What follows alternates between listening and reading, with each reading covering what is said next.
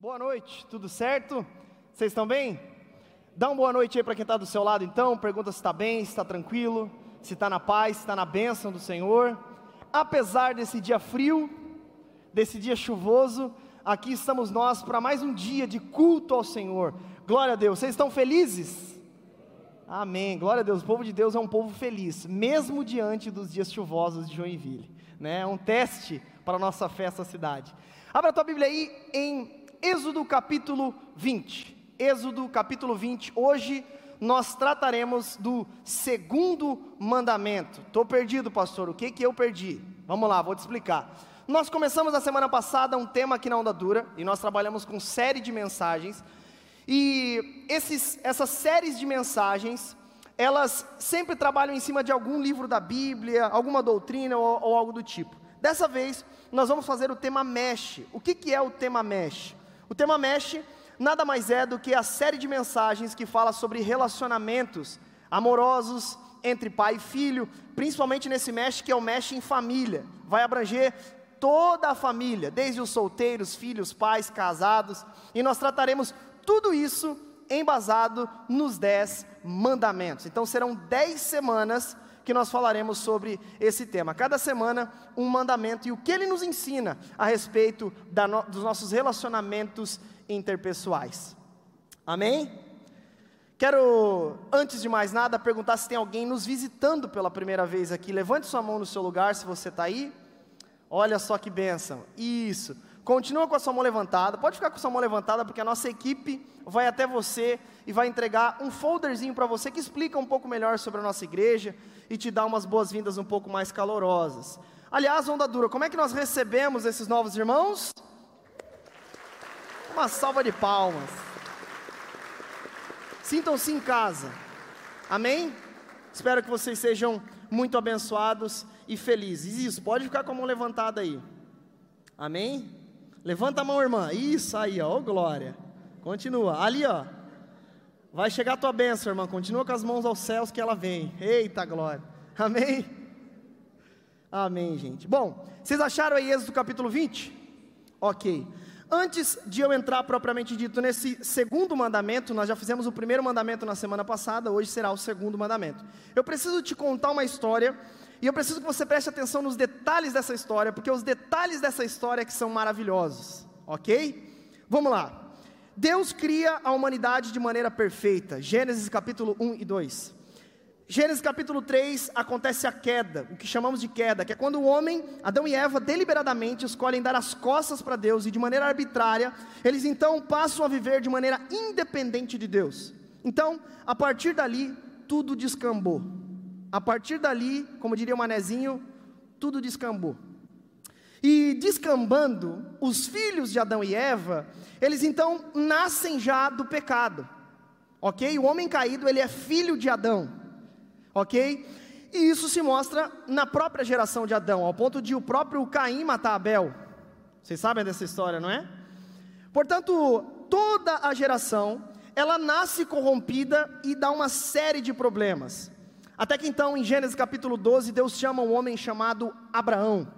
E ele diz: Abraão, sai da tua terra, da tua parentela e vai para um lugar que eu te mostrarei.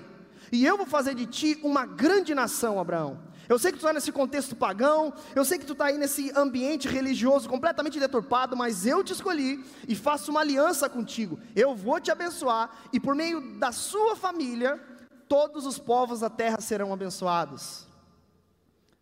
Nós somos filhos de Adão, mas também nós falamos que somos filhos de Abraão. Pai é Abraão, tem muitos filhos, né?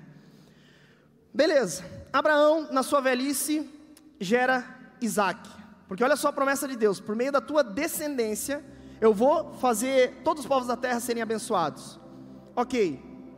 Ele fica velho, só que ele não tem um filho que é a posteridade. Então ele clama ao Senhor, tal, tem aquela loucura, desconfia de Deus, tem outro filho, enfim. Mas, mas, porque a sua esposa era estéreo. Mas ele tem um filho chamado Isaac. Isaac, o filho da promessa, gera Jacó. Jacó tem doze filhos. Entre esses doze filhos tem um filho que você conhece, José do Egito. Já viram na Record, não é? José do Egito. José do Egito, ele é um menino sonhador. E ele, sendo um menino sonhador, ele tem alguns sonhos meio ousados. Ele conta esses sonhos ousados para os seus irmãos, que então ficam cabreiros com José e fala assim para José: Bom, esse moleque está louco. Deixa eu te mostrar esses teus sonhos. Porque o sonho dele, ele falava que ele era um feixe de trigo no meio, os irmãos se dobravam e se curvavam a, a ele e tudo mais, enfim, coisa nada. Sei que acontece o seguinte: os irmãos dele ficam revoltados com isso e resolvem vender José para o Egito, como escravo. E de fato ele vai e se torna escravo no Egito. E no Egito, José era um homem íntegro. E ele até é assediado lá pela esposa do patrão dele. Ele vai preso por causa disso, porque ela inventa uma história. Na prisão, ele conhece alguns outros caras, revela o sonho desses caras. Um desses caras vai trabalhar no palácio, olha a história. Vai trabalhar no palácio do rei do Egito, de Faraó. E Faraó tem um sonho. E Faraó então fica agoniado com aqueles sonhos que ele teve. E ele então contrata todos os tipos de feiticeiros mágicos do Egito para desvendar os sonhos dele. E ninguém conseguia. Até que então, esse que estava preso com José, que foi trabalhar no palácio, fala: Peraí, eu fui preso com um cara que interpretou um sonho meu. E aconteceu o que ele disse. Quem sabe ele pode te ajudar. E de fato, foi exatamente isso que aconteceu. Faraó manda chamar José. José ouve o sonho de Faraó e diz: Bom, o que acontece é que vai vir um tempo de muita bonança, mas também vai vir um tempo de seca. E de fato é isso que acontece. Vem o tempo de seca. E então, nesse tempo de seca, o Egito prosperou porque ele tinha estocado comida, não estocado vento, estocado comida. Então, quando deu a seca, deu a fome, a família de José, que não morava no Egito, estava passando fome. Onde eles resolvem procurar ajuda? Na terra mais próspera. Então eles vão para o Egito. Chegando no Egito, com quem que eles se encontram? Com José do Egito. Então, diante de José, José reconhece eles, eles num primeiro momento não reconhecem José, enfim, uma loucura. Sei que ele então traz toda a sua família que era um total de 70 pessoas naquele contexto, traz toda essa família para morar no Egito. Vocês estão sofrendo muito lá, vem morar para cá. E de fato essa família vai e se instala no Egito. Quantas pessoas que tinha? 70. Muito bom. Passando o tempo, acontece, José morre, começa o livro de Êxodo. Diz no livro de Êxodo, capítulo 1, que sobe ao trono um faraó, depois de um tempo, que nada sabia a respeito de José. E esse faraó olha para toda aquela situação, porque os filhos de, os irmãos de José eram igual coelho, fazia o filho para mais de metro. E então eles se tornaram milhares dentro da terra do Egito. Aquele grupo de 70 pessoas se tornou milhares de pessoas. E isso incomodou o novo faraó. Então, esse novo faraó teve uma bela ideia. E ele falou assim: Bom, eles estão crescendo demais, são mais numerosos do que o nosso próprio povo aqui dentro, vai dar ruim. Nós precisamos conter esses coelhinhos. então, ele trama para matar todos os bebês do sexo masculino que nasceriam do povo de Israel. Então, ele resolve matar e de fato é uma loucura. Acontece, só que tem um bebê em que a mãe dele teve uma boa ideia. Bom, o meu bebê, se ele continuar aqui na minha casa, ele vai ser encontrado pelos egípcios e ele vai morrer. Vou fazer o seguinte: vou confiar em Deus, vou colocar ele dentro de um cestinho, lançar ele no rio Nilo e que Deus a tenha. E de fato isso acontece. Ela pega esse bebê pequenininho, coloca nesse cestinho e curiosamente, ou melhor, divinamente, esse cestinho vai parar onde? Nas mãos da filha de Faraó, o carrasco. Estão entendendo a história? É um pouco longa, mas faz parte do que eu vou falar hoje. Ele pega esse cestinho e ele era nada mais, nada menos do que Moisés. Moisés, o resgatador. E Moisés, o resgatador do povo de Deus, nasce e cresce debaixo do nariz do carrasco. Olha a soberania de Deus na história da humanidade e a bondade de Deus também. Porque é bem verdade que esse povo, que era seu, que ele criou de maneira perfeita, se corrompeu. Inclusive adotaram práticas idólatras do Egito. Mas ainda assim Deus escolhe salvar. Deus escolhe resgatar. E chama esse pequeno bebê que era para ter sido morto para crescer dentro da casa de Faraó. Esse bebê cresce, Moisés, se torna um homem, então ele tem um encontro com Deus. E vocês lembram desse encontro? A sarça ardente. E Deus fala: Você vai resgatar o meu povo. Tem um povo que é meu, que nós, que eu preciso resgatar, e você vai ser usado para isso, Moisés. E de fato, Moisés então entende a sua responsabilidade e começa uma negociação hollywoodiana com o Faraó. E nessa negociação acontece o que nós conhecemos, que também nós assistimos na Record, as dez pragas, né? As dez pragas acontecem tal, e de repente é, Deus faz com que Faraó libere aquele povo, e aquele povo então é liberto do Egito. Então eles partem agora para a terra que Deus tinha prometido ao patriarca Abraão. Nessa terra eles se instalariam e eles iriam para uma terra próspera, boa. Só que para isso eles precisariam cruzar um pedaço de terra. E é exatamente esse pedaço de terra que eu e você nos encontramos em Êxodo capítulo 20. Deus liberta o povo e agora ele para no meio do deserto, na encosta do Monte Sinai que é onde Deus dá os dez mandamentos para o povo. O que, que toda essa história tem a ver com o tema Mesh? O que, que toda essa história tem a ver com a gente? Primeiro, nós precisamos compreender que Deus criou a humanidade de maneira perfeita, mas nós precisamos entender também que houve a queda. E a partir disso houve guerra atrás de guerra, idolatria, maldade, ao ponto desse povo que Deus resgatou e eles viram coisas extraordinárias acontecendo, como por exemplo o mar se abrindo ao meio. Esse povo murmurava diariamente contra Deus. Esse povo a quem Deus tinha escolhido, resgatado diariamente, murmurava, construiu um bezerro de ouro. Mas mesmo assim Deus mostra a sua graça. Por que contei toda essa história? Primeiro, para mostrar que Deus é um Deus gracioso, mesmo diante da maldade e pecaminosidade humana, Ele escolhe fazer uma aliança com o seu povo. Segundo ponto, toda essa linha cronológica nos quebra alguns paradigmas com relação aos dez mandamentos. Porque, por exemplo, muitas pessoas têm os dez mandamentos como uma espécie de checklist para ser salvo. Então, obedeça o primeiro mandamento, ah, esse sim. Segundo, boa. Terceiro, meu Deus, ai, falei o nome de Deus em vão. Primeiro, não terás outro Deus ali de mim, não faça mais. E o que essa história toda nos mostra é que definitivamente isso não existe. Porque Deus dá a forma como o povo deveria viver e se comportar como seu povo, depois de ter resgatado esse povo do Egito.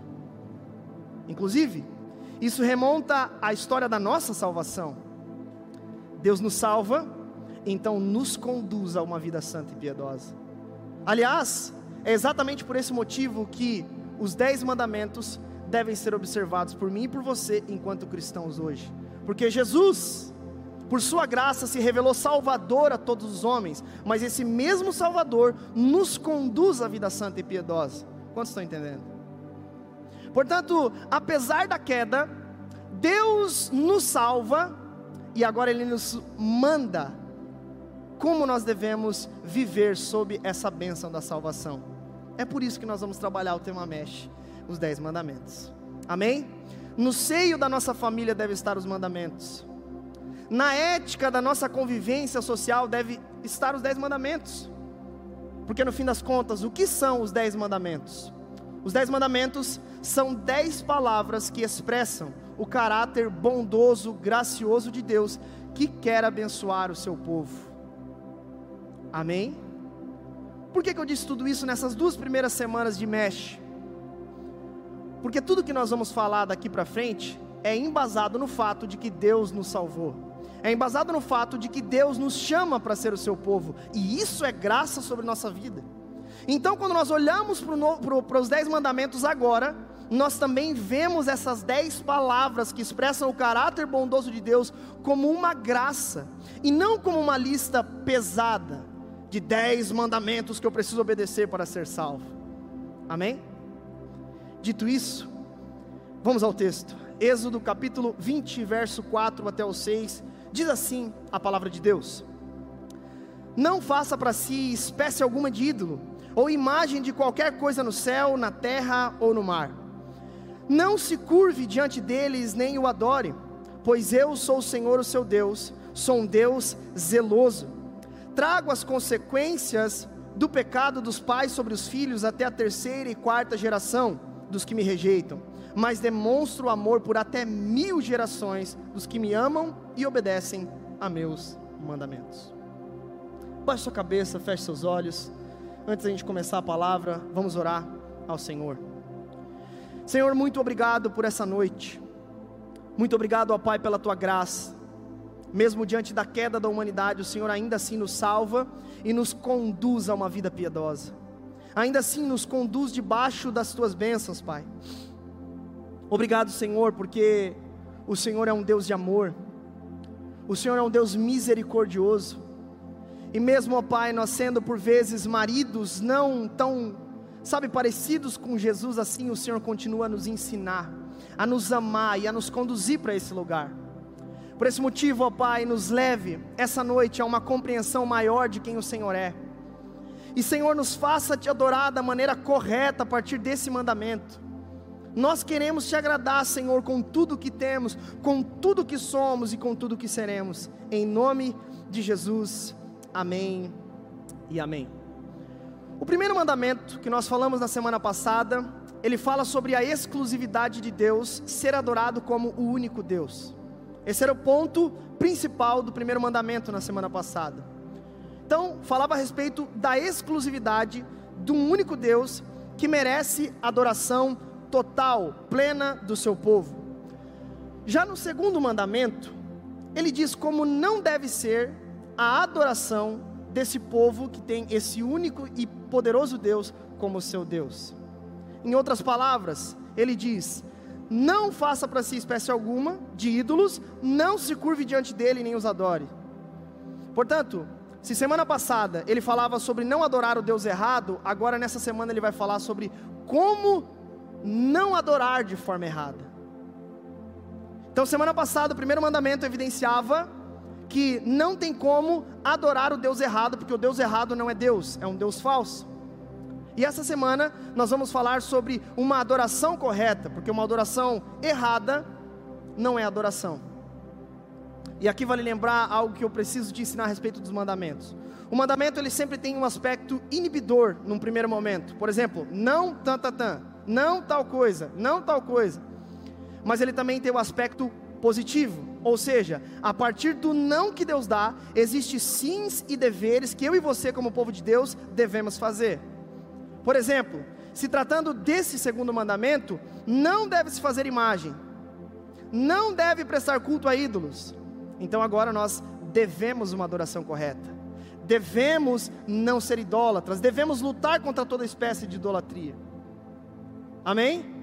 Portanto, a partir disso, nós precisamos lembrar que por trás dos mandamentos existem os sims de Deus e deveres para o seu povo.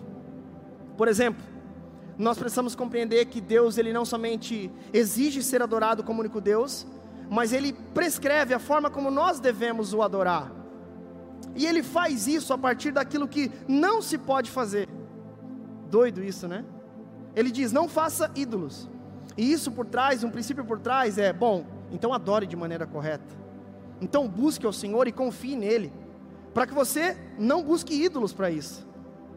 Portanto, semana passada era não adore um Deus errado e agora não adore de forma errada. Aliás, isso é muito sério, porque, por exemplo, no relacionamento com a esposa, de fato, nós temos a nossa esposa como exclusiva, mas existe uma forma pela qual a Bíblia prescreve para que eu ame a minha esposa. Efésios 5 é um exemplo disso. Beleza, eu devo ser marido de uma só mulher, é o que a Bíblia fala. Agora tem a descrição de como eu sou marido de uma só mulher como eu amo essa minha esposa diariamente, como eu obedeço a Deus de ser marido de uma só mulher para com a minha mulher. Portanto, a minha esposa ela é exclusiva para mim, mas existe uma forma que eu devo tratar ela corretamente, e essa forma está na palavra de Deus. E isso é muito sério porque Deus é um Deus zeloso, ele vai dizer. Por que, que eu digo para vocês não adorar imagens? Porque eu, Deus, de vocês, sou um Deus zeloso. Aliás, esse é o tema da mensagem de hoje.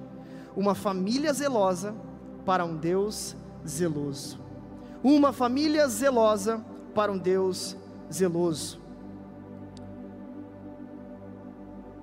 Por exemplo, o texto nos diz: não terás outros deuses. Primeiro. Segundo, não faça ídolos. Parece que está falando sobre a mesma coisa. E num princípio, até por trás, a, a, a mensagem da semana passada e a de hoje, elas combatem o mesmo pecado da idolatria. Mas fato é que hoje o nosso foco também é no que nós devemos fazer para lutar contra a idolatria. E isso é muito importante. E aí, quando se trata de idolatria, muita gente pensa: bom, mas eu não sou idólatra, eu estou na igreja, eu estou servindo a Deus, eu levanto a mão como todos os outros crentes, eu canto aqui, eu, eu vou no GP, eu. Sabe? Eu faço tudo o que está na cartilha de um evangélico, então eu não sou um idólatra. Ou então, nós olhamos para o pecado da idolatria e pensamos, bom, porque a primeira coisa talvez que vem na nossa mente com idolatria é com relação a santo, imagem, coisa arada.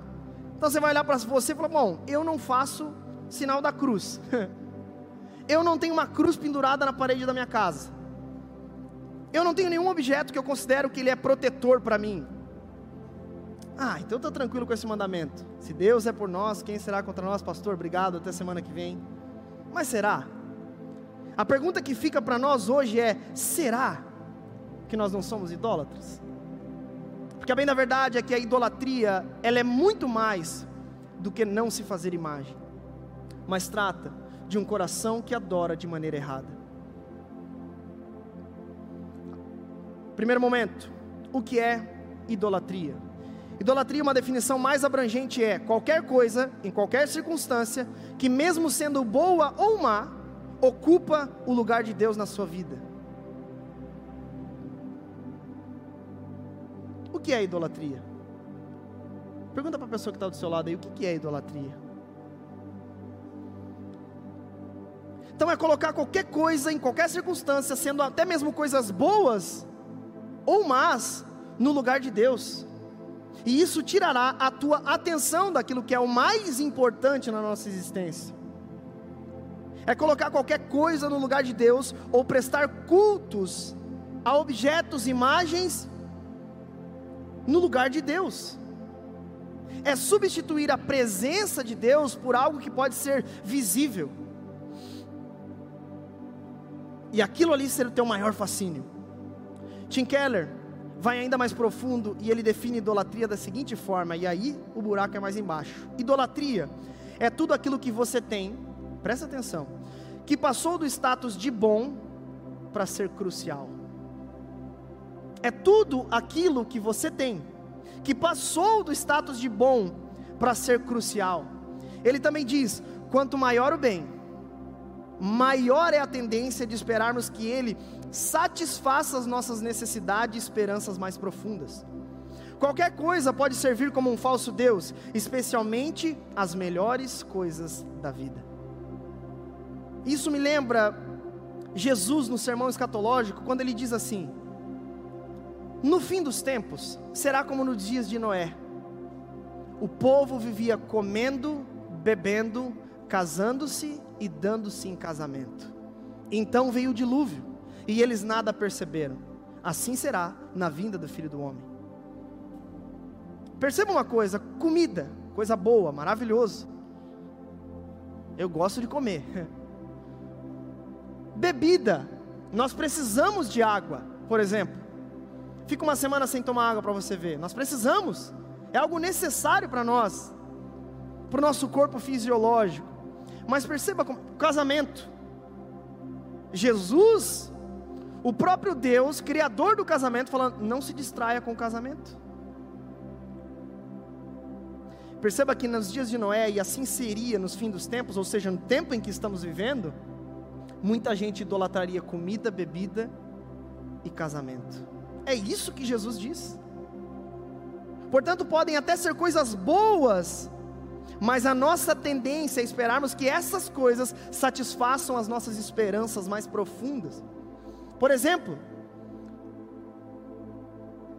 é um pouco assustador algumas jovens solteiras que colocam todas as suas expectativas no marido, no futuro marido, no futuro esposo. Colocam tua esperança de vida, de morte, de tudo. Para mim só falta um marido. A ponto de quando encontra o marido, olha para o marido, meu, ele é tão massa, só falta Jesus. Entende a loucura? Eu já achei o marido, agora só falta ele ter Jesus. Quer dizer, falta tudo para o miserável então, né?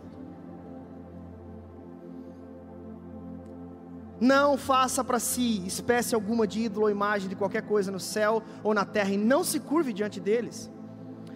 Naquele contexto, a idolatria de fato era imagens de barro, metal, era elementos da natureza, principalmente no contexto egípcio. No Egito, eles consideravam, por exemplo, o mar um deus, o sol outro deus, era um deus para cada setor. o deus da sexualidade, deus da fertilidade, era uma loucura. Mas o texto também nos diz que não, nós não devemos nos curvar. Ou seja, ele está falando sobre ídolos, mas ele está falando sobre o ambiente de culto também. E com certeza ele estava falando isso porque nos ambientes de cultos pagãos do Antigo Oriente Próximo, o que mais se tinha era não somente esse se curvar aos deuses de barro e de pedra e de metal, mas tinha coisas absurdas que iam completamente contra o padrão moral santo de Deus, como por exemplo, abuso infantil, morte infantil, sacrifício de crianças, uso de drogas para alterar a realidade, e Deus olha para tudo isso e diz: Eu chamei vocês para ser um povo, mas não somente um povo, é um povo diferente dos demais. Se no culto deles tem essas coisas, no nosso não. Se tem essas coisas no ambiente da adoração pagã, nos nossos cultos, como povo santo de Deus, a parada é outra história. É outra coisa. Naqueles dias, o povo só precisava confiar em Deus. E o povo foi chamado no meio desse contexto. Eu vou ser o Deus de vocês. Confiem em mim. Confiem em mim. Eu sou um Deus que libertei vocês do Egito. Vocês lembram disso? Ele relembra no primeiro mandamento. Vocês lembram disso? Mas não somente isso, eu sou um Deus zeloso. Portanto, eu exijo exclusividade, mas eu também exijo essa exclusividade de maneira correta, não como os povos pagãos. E sabe, isso remonta eu e você. Sabe, essa realidade do povo do deserto, ela serve para nós hoje. Sabe por quê? Porque eu não sei se você sabe, mas nós também estamos no deserto enquanto estamos nessa vida. Aqui não é o nosso paraíso.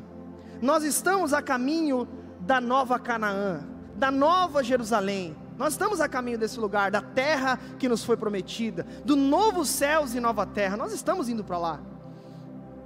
Só que assim como aquele povo que foi tentado a ser idólatra no meio do deserto com aquilo que era idolatria naquela época, eu e você somos muito tentados a adorar deuses falsos dos nossos dias. Nós só precisamos confiar no verdadeiro Deus, mas rapidamente nós somos empurrados para aquilo que é visível, aquilo que é palpável, aquilo que nos traz uma confiança momentânea. O dinheiro é um exemplo disso. Quantas pessoas confiam seu futuro, sua família, seu casamento no dinheiro, ao ponto de acabar o dinheiro, acaba o casamento. Portanto, nós precisamos considerar essas coisas. Sabe, nesses dias de incertezas, de falta de absolutos, nesses dias de falta de verdade cravada nos corações humanos, nós somos o povo de Deus que tivemos a revelação da verdade. Nós conhecemos o verdadeiro Deus. Agora o pedido dele é um só: não se distraia com deuses falsos nessa vida. E a grande pergunta que fica diante de tudo isso é: quais são os deuses falsos que têm se levantado ou que você tem criado no seu coração? Quais são os deuses falsos? Porque é bem verdade que se nós formos sinceros com a gente mesmo, nós vamos perceber diversos deuses falsos que criamos diariamente. Porque é bem verdade aquilo que a palavra fala: o homem não só é mau, mas cria novas maneiras de fazer o mal. Nós precisamos considerar a queda que eu citei lá no começo. Portanto, a idolatria traz sérios problemas para a nossa vida. O que é idolatria? Tudo aquilo que toma o lugar de Deus nas nossas vidas. Quais os problemas então da idolatria? Eu pontuei aqui em quatro formas, em três formas, como a idolatria ela é um problema para nós. Primeiro, primeiro problema da idolatria ela distorce a própria presença de Deus. Como assim, pastor? Vou te dar um exemplo. O povo no deserto, ele tinha visto todos os sinais e maravilhas: o mar vermelho se abrir, as pragas no Egito, Deus guardando eles de diversas formas, Deus dando a eles comida caindo do céu, comida caindo do céu. Eles viram uma tocha que guiava eles durante a noite, uma, uma nuvem de fogo que guiava. Eles viram coisas sobrenaturais. Mas ainda assim, teve um determinado momento em onde eles constroem um bezerro de ouro. E por que, que eu digo que distorce a presença de Deus? Porque esse bezerro de ouro, ele foi construído, sabe por quê? Porque Moisés estava no monte, conversando com Deus, o povo estava impaciente lá embaixo. E o povo impaciente lá embaixo começa então a reclamar com Arão, irmão de Moisés. Eles falam: Arão, esse Deus não nos responde. Nós precisamos criar deuses que nos guiem. Então Arão teve uma bela ideia. Ele pediu para todo mundo tirar os brincos de ouro dele, derreteu, fez um bezerro de ouro. Então eles falaram: Esse é o Deus que nos tirou do Egito. Eles tinham visto o que Deus verdadeiro tinha feito por eles, mas eles construíram um ídolo. Então, porque era visível, porque era palpável, eles tiveram uma falsa sensação da presença de Deus. Então, eles olharam para o objeto e falaram: Olha, esse é o Deus que nos tirou do Egito. E isso foi tão forte que o próprio Arão olhou para o bezerro de ouro e falou: Hum, não é que é mesmo? Vamos construir um altar para prestar cultos com esse bezerro para o Senhor. Olha a confusão começando a acontecer. Portanto, ele dá uma falsa sensação da presença de Deus. Isso não nos lembra alguma coisa? Quantas vezes a nossa confiança, nos dias nebulosos, nos dias de incertezas, elas estão em coisas que podem se ver. Quando a Bíblia fala que a fé é o firme fundamento na, naquilo que não se vê, mas aquilo que se espera. Quantas vezes depositamos nossa segurança a coisas tão banais dessa vida? Quantas vezes o nosso Deus é apenas uma projeção, não de Deus, mas da falsa sensação daquilo que o verdadeiro Deus pode dar? E muitas vezes nós nos apegamos a essas projeções de Deus. Por quê? Porque elas nos dão uma falsa presença de Deus. Um outro exemplo bem rápido, se tratando de culto. Muitas vezes nós achamos que sentir a presença de Deus é sair arrepiado, ou então derramado em lágrimas, hum, tudo bem, isso até faz parte. Nós somos seres integrais, as nossas emoções fazem parte do culto a Deus mas não é tudo. E muitas vezes essa sensação, ela se torna um ídolo para nós, ao ponto de, se eu não sentir isso no culto, está tudo errado. O culto não foi bom. Estão entendendo? É isso que um ídolo promove em nós, uma falsa sensação da presença de Deus. Uma falsa sensação daquilo que somente Deus pode dar a nós. Portanto, qual o problema da idolatria? O primeiro, nos dá uma falsa sensação da presença de Deus. Segundo ponto, nos faz viver apenas de boas intenções. Repete comigo: a idolatria nos faz viver de boas intenções. Mas já diria o ditado: de boas intenções, o inferno está cheio. A idolatria nos faz viver de boas intenções. Como assim, pastor? Deixa eu te explicar. Quando Arão olha para o bezerro de ouro, ele olha para aquilo e ele diz: Está aqui o nosso Deus. Espera aí. Eu imagino, né? A confusão na cabeça de Arão. Não, vamos erguer um altar e isso daqui vai representar Deus. Olha a intenção boa de Arãozinho. vamos construir um altar aqui, mas é para o Senhor. Inclusive o texto coloca Senhor como Javé no hebraico com letra maiúscula. Ele realmente queria prestar culto ao Deus de Israel com um objeto. Olha o que faz a idolatria. A idolatria nos faz viver apenas de boas intenções. Exemplo: Arão estava bem intencionado.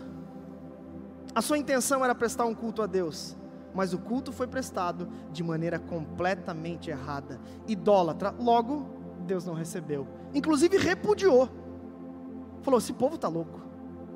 Foi falar com Moisés: "Não, desce agora lá que o povo endoidou". Idolatria nos traz o problema de sempre vivermos camp no campo das boas intenções, em detrimento daquilo que Deus diz em Sua palavra. Isso me lembra, por exemplo, algumas situações como pastor. Fulaninho chega para mim e fala: Pastor, estou conversando com uma varoa. Sério? Sério. Mas é a varoa. Sério? Sério. Você está conversando com ela porque, ah, vamos namorar, casar, bacana, cara. Pô, e ela está na igreja faz tempo, tal, como é que é a vibe? Então, pastor, é, um, é uma questão do namoro evangelístico. É questão assim, eu estou conhecendo ela, para que então ela, por meio da minha vida, ó Miguel, né? Por meio da minha vida, conheça o Senhor Jesus, então se converta ao Evangelho e viva. E aí, eu olho para o menino e falo assim: Olha, meu mano, deixa eu só dizer uma coisa. Primeiro, de boas intenções o inferno está cheio. Segundo, você pode estar até bem intencionado, mas você quer evangelizar alguém, sabe o que a Bíblia diz? Pregue o Evangelho, porque somente Ele é o poder de Deus para a salvação de todo aquele que crê. A Bíblia não diz, beija na boca para que a menina se converta. Pô, esse aí é o príncipe encantado, né?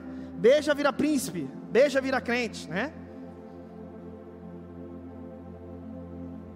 Portanto, Deus nos chama a não vivermos no campo das boas intenções, e a idolatria nos faz viver nessa loucura, nessa alucinação. Se tratando de adoração, é a mesma coisa, talvez você tenha até uma boa intenção,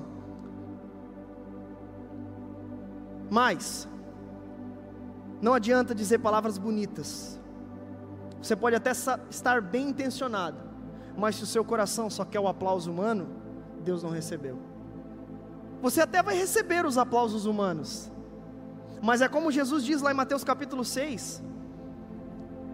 Os fariseus eles se colocam em pé nas sinagogas e oram, falam palavras bonitas, mas eles já receberam o que eles queriam. Admiração humana. Só que a admiração humana é um lixo perto de adorarmos o verdadeiro Deus. O ídolo chamado aprovação humana, travestido nos likes de hoje em dia, nos compartilhamentos, eles não são nada diante de uma adoração sincera, você e o Senhor no secreto. Não substitui. Você pode estar bem intencionado, mas se o seu coração estiver na aprovação alheia, está tudo errado. Não adianta. E aqui eu respeito muito quem faz isso. Não adianta. Você fala assim, cara, eu vou fazer uma campanha evangelística. Nós vamos criar o abraço evangelístico. E aí vocês vão para a rua e abraçam diversas pessoas. Isso é maravilhoso. Talvez muita gente estava precisando ganhar um abraço naquele dia. Só que o que a Bíblia diz é que só o Evangelho é o poder de Deus para a salvação de todo aquele que crê, não um abraço. Estão entendendo? Como a gente constrói bem intencionado diversas coisas, mas que não é o que a Bíblia diz. E claro, é muito legal fazer uma campanha, a gente sair, dar abraço nas pessoas, isso de fato pode conduzi-las à, à, à, à igreja e assim por diante, maravilhoso. Só que na igreja, ele vai precisar sentar na cadeira e ouvir o Evangelho para que o coração dele seja se transformado de pedra para um coração de carne sensível a Deus. Portanto, nós podemos ser bem intencionados em muitas coisas, como por exemplo, muita gente que prega um Deus fofinho, para que não machuque tanto, na hora da mensagem, na hora da pregação, uma pregação que atrai os olhos humanos, mas e os olhos de Deus? Sabe de boas intenções, o inferno está cheio, meus irmãos. Nós precisamos cultuar a Deus, fazer as coisas para Deus, de maneira como Deus quer que elas sejam feitas. E isso me enche de muito temor. E sabe para onde me empurra? Para os pés de Jesus. Para a Sua palavra, que é o que Ele nos deixou. Terceiro ponto, terceiro problema da idolatria, ela revela no fim das contas um verdadeiro problema com Deus. Com o verdadeiro Deus. Verso 5 do texto que nós lemos em, em Êxodo 20 diz assim: Trago as consequências do pecado dos pais sobre os filhos, até a terceira e quarta geração dos que me rejeitam. Esse versículo nos mostra que Deus é um Deus zeloso, e que o idólatra é, no fim das contas, alguém que rejeita a palavra de Deus, porque ele olha para o que Deus prescreveu em Sua palavra e diz assim: Olha, eu sei que Deus diz isso, mas eu não estou nem aí para o que Deus disse, eu quero fazer do meu jeito, eu quero fazer como eu acho que as pessoas vão vir para a igreja. Eu quero pregar as palavras que eu acho que são a palavra de Deus. Eu quero prestar um culto a Ele como eu acho que deve ser. Entende a doideira da idolatria? Ela revela o nosso problema real com Deus. Porque se Deus deixou a Sua palavra para que nós fôssemos guiados por ela, tem algum problema. A idolatria revela que a nossa confiança não está no que Ele diz, mas nas coisas que são palpáveis, visíveis para mim. Qual o problema disso? O seu diagnóstico é um só. Você não está nem aí para o que Deus diz. E eu posso dizer algo a você? Céus e terra passarão, mas as palavras dele permanecerão para sempre. As palavras do Senhor permanecerão para sempre. Portanto, a idolatria revela que talvez você precise reavaliar a sua adoração, que é quando eu fiz a palavra, eu reavaliei a minha adoração. Porque, já diria Calvino, o nosso coração é uma fábrica de ídolos, a todo instante produz ídolos. Então nós precisamos rapidamente nos arrepender. Agora, se você é um idólatra de maneira deliberada, olha para a palavra de Deus, vê a palavra de Deus e não quer obedecer a palavra de Deus, tem algum problema. E talvez você precise hoje, nessa noite, reavaliar a sua adoração. Mas talvez você também precise reavaliar a sua conversão. Nós precisamos compreender que o Deus da palavra é um único Deus, primeiro mandamento, mas esse único Deus exige de nós uma adoração correta. Mas, pastor, diante de tudo isso, como saber se eu sou um idólatra? Como que eu posso saber, pastor, que eu sou um idólatra? Pontuei também três formas que nós podemos saber como nós somos idólatras ou se estamos idolatrando alguma coisa. Primeiro, pela palavra. Basicamente, a idolatria é um pecado como todos os outros. Então, a palavra vai nos apontar.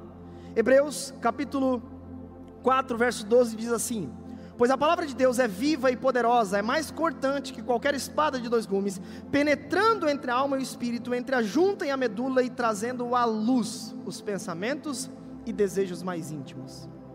Portanto, a palavra de Deus, ela traz à tona os nossos pecados, ela nos mostra.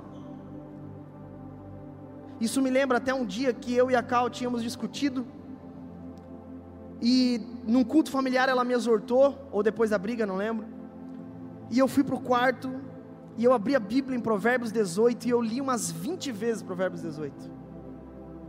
Você brigou com a esposa hoje? Leia Provérbios 18 depois do culto. Você vai apanhar tanto, tanto, tanto. Parecia que a folha da Bíblia vinha na minha casa. Assim, eu saí igual cachorro com o rabo entre as pernas, na minha esposa, amor. Eu li Provérbios 18. Perdão. A palavra de Deus ela é poderosa quando ela entra num verdadeiro crente. Ela produz vida, arrependimento. Ídolos no Antigo Testamento eram metal, barro, divindades, representados em elementos da natureza. Já no Novo Testamento, sabe o que nós encontramos como ídolos? Paixão lasciva, desejos carnais, cobiça, imoralidade, posições elevadas, status, fama, dinheiro. Portanto, nós precisamos compreender que, através da Bíblia, nós sabemos que somos idólatras se estivermos sendo idólatras. Segundo ponto, como saber se somos idólatras? O próprio Espírito Santo. Um segundo meio de identificar a idolatria é a convicção do Espírito Santo que sonda o nosso coração. E aí o Salmo 139 é muito importante nisso, quando o salmista ele vai dizer no final de tudo, falando que Deus conhece o íntimo do ser, não adianta se esconder dele. Ele fala o seguinte: Pai, então sonda-me e vê se há em mim algo que te desagrada. Sonda-me, Senhor, e vê se há em mim algo que te desagrada. Essa é uma oração que nós devemos fazer todos os dias. Uma oração que eu faço todo dia, Pai, me livra de mim mesmo me livra de mim, de mim mesmo todos os dias. É uma oração que nós devemos fazer. Sonda-me e vê se em minha conduta há algo que te ofende. E guia-me, dirija-me pelo caminho do eterno, pelo caminho eterno. Terceiro ponto para sabermos se somos idólatras, os irmãos. Os irmãos. Por isso que viver igreja é tão importante. Você acha que GP é só mais uma programação da onda dura? Não no grupo pequeno, vocês vão caminhar juntos e lá vocês vão começar a perceber até mesmo pontos cegos uns dos outros. Olha a importância de participar desse ambiente de comunhão. É na comunhão que nós podemos ajustar um ao outro, assim como o ferro afia o ferro, o homem afia o seu companheiro. É na, na comunhão. Na comunhão nós somos tratados, encorajados, exortados. Meus irmãos, como a comunhão tem sido poderosa para mim. Como a comunhão tem sido poderosa. Toda segunda-feira, quando nós estamos no discipulado dos pastores, como é poderoso. Sabe, poder por meio dos seus meus irmãos. Esses dias a gente chegou do discipulado na segunda-feira e eu falei para Cal, cara, que lindo que a gente vive, né? A gente se reúne toda é, é, semana. Eu acho que naquele dia a gente tinha falado sobre pecado, sei lá o que. E aí, e, meu, a gente aprende, a gente ouve os nossos irmãos falando, a gente confessa pecados, a gente é exortado, a gente recebe ideias de como proceder em determinadas situações, a gente conversa sobre como nós vamos ajudar Fulano que caiu em determinado pecado. Olha que lindo que a gente vive. Essa é a comunhão. Os irmãos, portanto, nos ajudam, sabe, nesse diagnóstico se somos idólatras ou não. E aqui vai um conselho, deixa eu falar algo para você. Às vezes uma exortação ela dói mesmo. Às vezes a exortação ela machuca. Mas fato é que ela também corrige, nos traz vida. A disciplina traz vida. E de uma forma bem didática, o livro A Ética dos Dez Mandamentos apresenta um quadro para nós distinguirmos entre um ídolo ou uma imagem, como ele chama, e o Deus verdadeiro. Olha o que ele diz: o ídolo é visível, Deus invisível. O ídolo é mutável, o Deus imutável. O ídolo é destrutível, Deus indestrutível. O ídolo ele é comparável, Deus é incomparável. Ídolo é impessoal, Deus é pessoal. O ídolo é, é controlável, Deus é incontrolável. O ídolo é inanimado, morto, Deus é vivo e vive eternamente. Nada pode fazer mas Deus fez todas as coisas. E eu acrescento: as coisas desse mundo passam, mudam a todo tempo. Mas Cristo permanece o mesmo ontem, hoje e eternamente. Quando eu olho para esse quadro, a pergunta que vem é, e a pergunta que você deve se fazer, você tem confiado na imagem, num ídolo ou em Deus? Mas, pastor, diante de tudo isso, como então vencer a idolatria? Primeira coisa, adorando corretamente. adoração correta. Como eu venço a idolatria? Adorando a Deus corretamente. John Piper define a adoração correta dizendo assim: adoração correta, boa adoração, adoração agradável, depende de uma compreensão mental, entendimento espiritual, emocional e afetivo do valor de Deus. Portanto, a verdadeira adoração é baseada em um entendimento correto da natureza e do valor que Deus tem. Ou seja, uma adoração correta é uma adoração que entende quem Deus é e do fundo do coração o valoriza de maneira correta o valoriza como Deus, o tem como Deus. É uma adoração feita de coração. Mateus capítulo 15, verso 8 e 9, Jesus diz: Este povo me honra com os lábios, mas o seu coração está longe de mim. Então, em vão me adoram. Ou seja, se você honra só da boca para fora, está tudo errado. Em última análise, a adoração ela parte também para a parte exterior de nós. Né? Às vezes adoramos com as nossas mãos levantadas, com o nosso corpo, com a nossa voz, mas se nós não estivermos o coração envolvido na adoração, de nada adiantou. Portanto, pode adorar aqueles que conhecem a Deus, e essa é uma atitude de coração. Só que além de sabermos que é uma adoração correta, nós precisamos então saber como se adora esse Deus corretamente. O mandamento diz isso. Se por um lado o primeiro mandamento fala sobre não adorar o Deus errado, agora ele fala sobre contra adorar o Deus de maneira errada.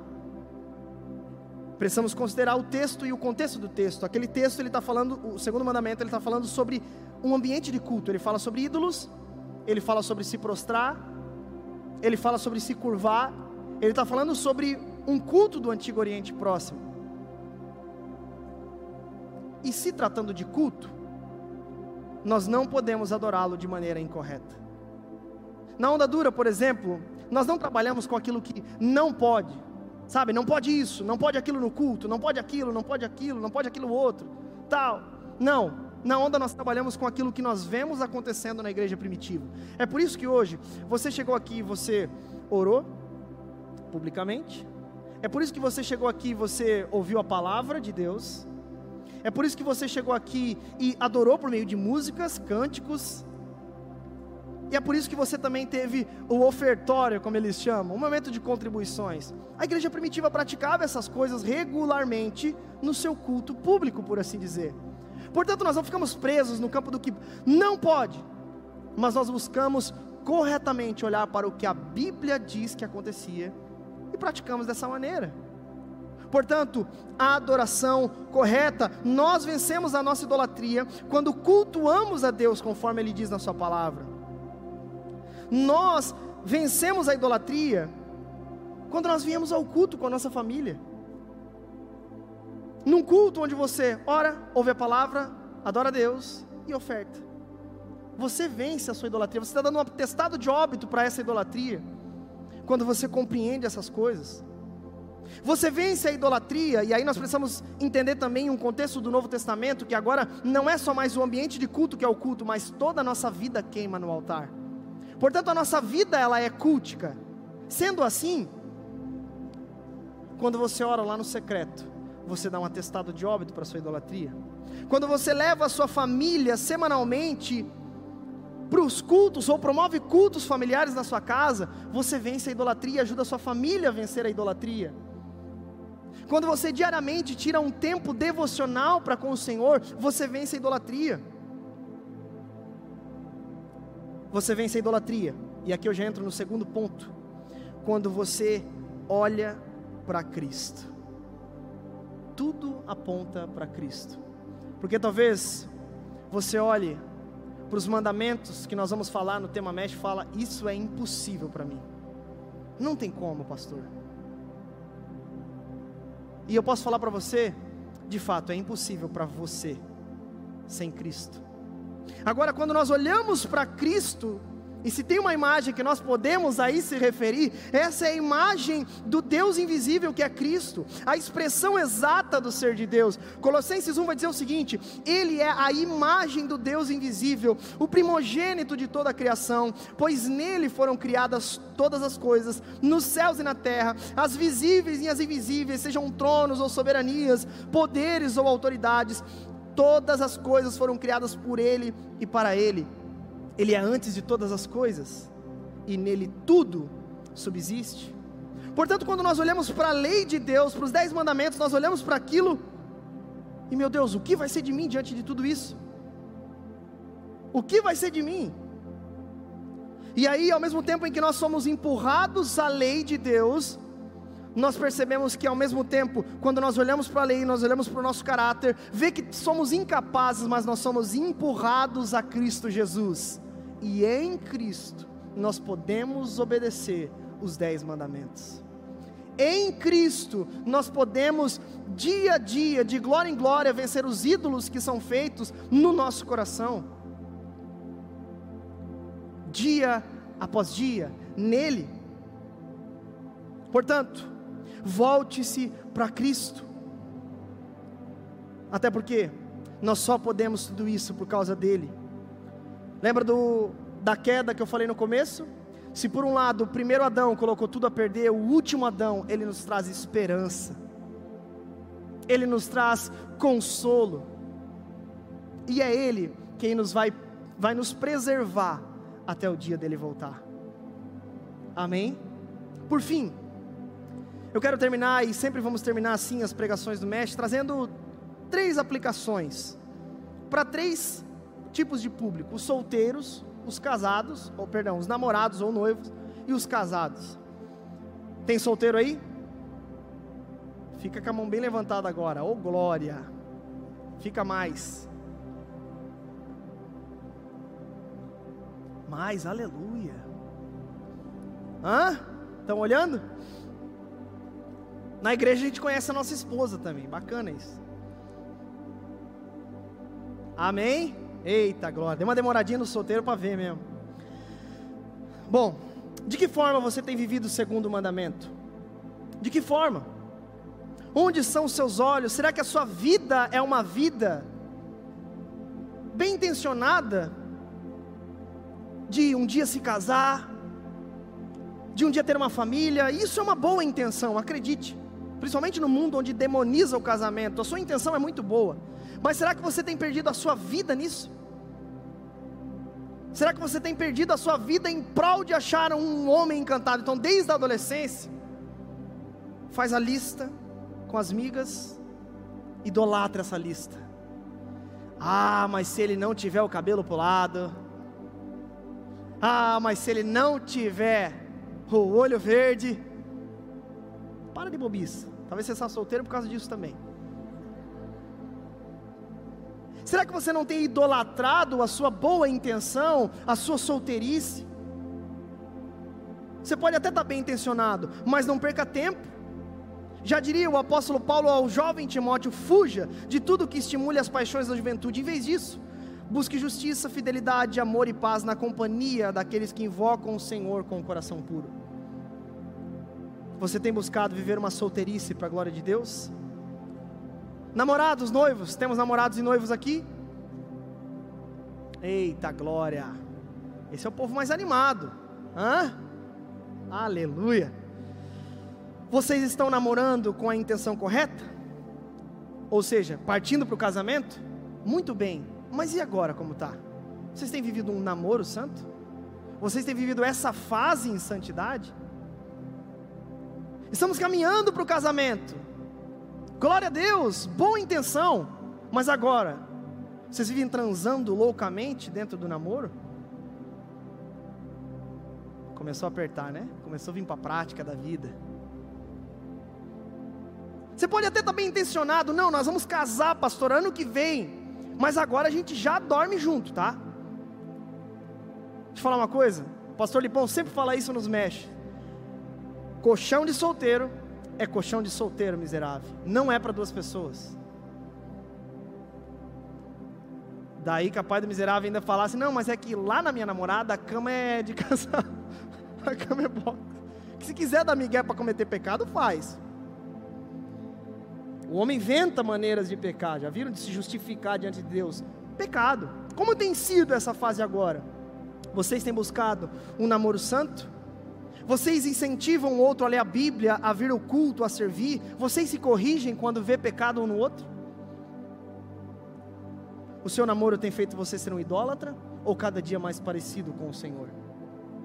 Por fim, para a gente terminar, casados, temos casados? Filho, casados são os mais animados. Temos casados? Eita glória! Hoje tem, meus irmãos. Pô, minha esposa não estava ali na hora. Avisa ela que eu disse bem animado que eu estava casado, tá? Segundo mandamento fala sobre adorar a Deus como Ele quer ser adorado. Lembra? Alguns casais podem até dizer: Ah, mas nós passamos tempos juntos. Ah, mas nós temos é, uma conta junto no Instagram. Fulano da Fulana, Joãozinho da Maria, Maria do João. Camisa, né? Vai para congresso de jovens, já viu? Pedro e Maria, um nome do outro apontando uma setinha ainda assim com maravilhoso. Brega, mais legal. Sabe? Mas lembra?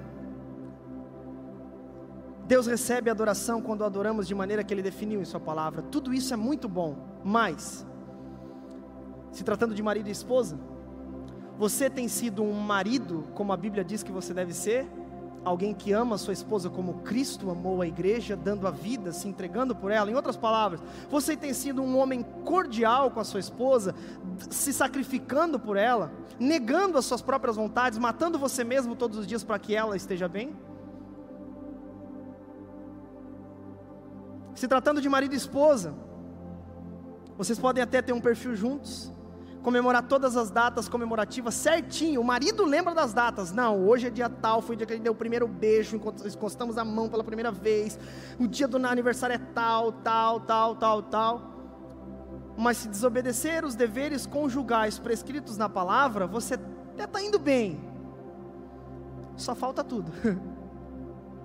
Portanto, nós precisamos lembrar que Deus define uma adoração correta. Nós precisamos santificar os nossos lares enquanto maridos e esposas. Coloque-se de pé no seu lugar. Já vamos encerrar, passei um pouquinho do tempo. Deus, Ele define então, no primeiro mandamento, que Ele é exclusivo. No segundo mandamento, nós aprendemos que nós devemos adorá-lo de maneira correta. Sendo assim, hoje é uma noite de arrependimento. Quantos aqui são cristãos? Levante sua mão aí. São cristãos, regenerados, salvos pelo Senhor. Bacana. Essa oração nós vamos fazer.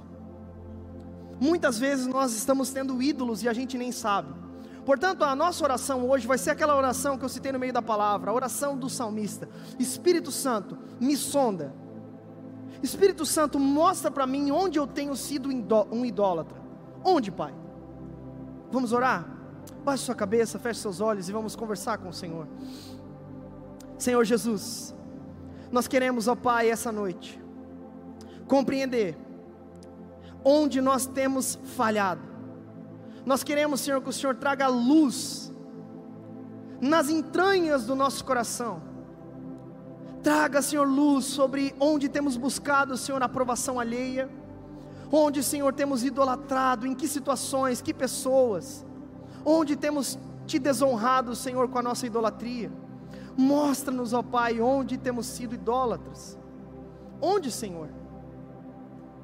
Onde nós temos, sabe, se entregado à idolatria? Onde, meu Pai? Nos ajude, Senhor, a vencer todos os dias. E que no nome de Jesus, Pai, o nosso coração a nossa tendência e a nossa natureza carnal seja, Senhor, viver para nós mesmos, viver, Senhor, buscando a aprovação alheia, construindo ídolos para nós, Pai, como posições, status, como imoralidade, Senhor, nós nos arrependemos essa noite. E queremos, ó Pai, que o Senhor nos perdoe e nos ajude a viver. Nós olhamos para Ti, Jesus, que é perfeito, que é bom e que nos ajuda a viver uma vida santa como tu és santo. Em nome de Jesus. Amém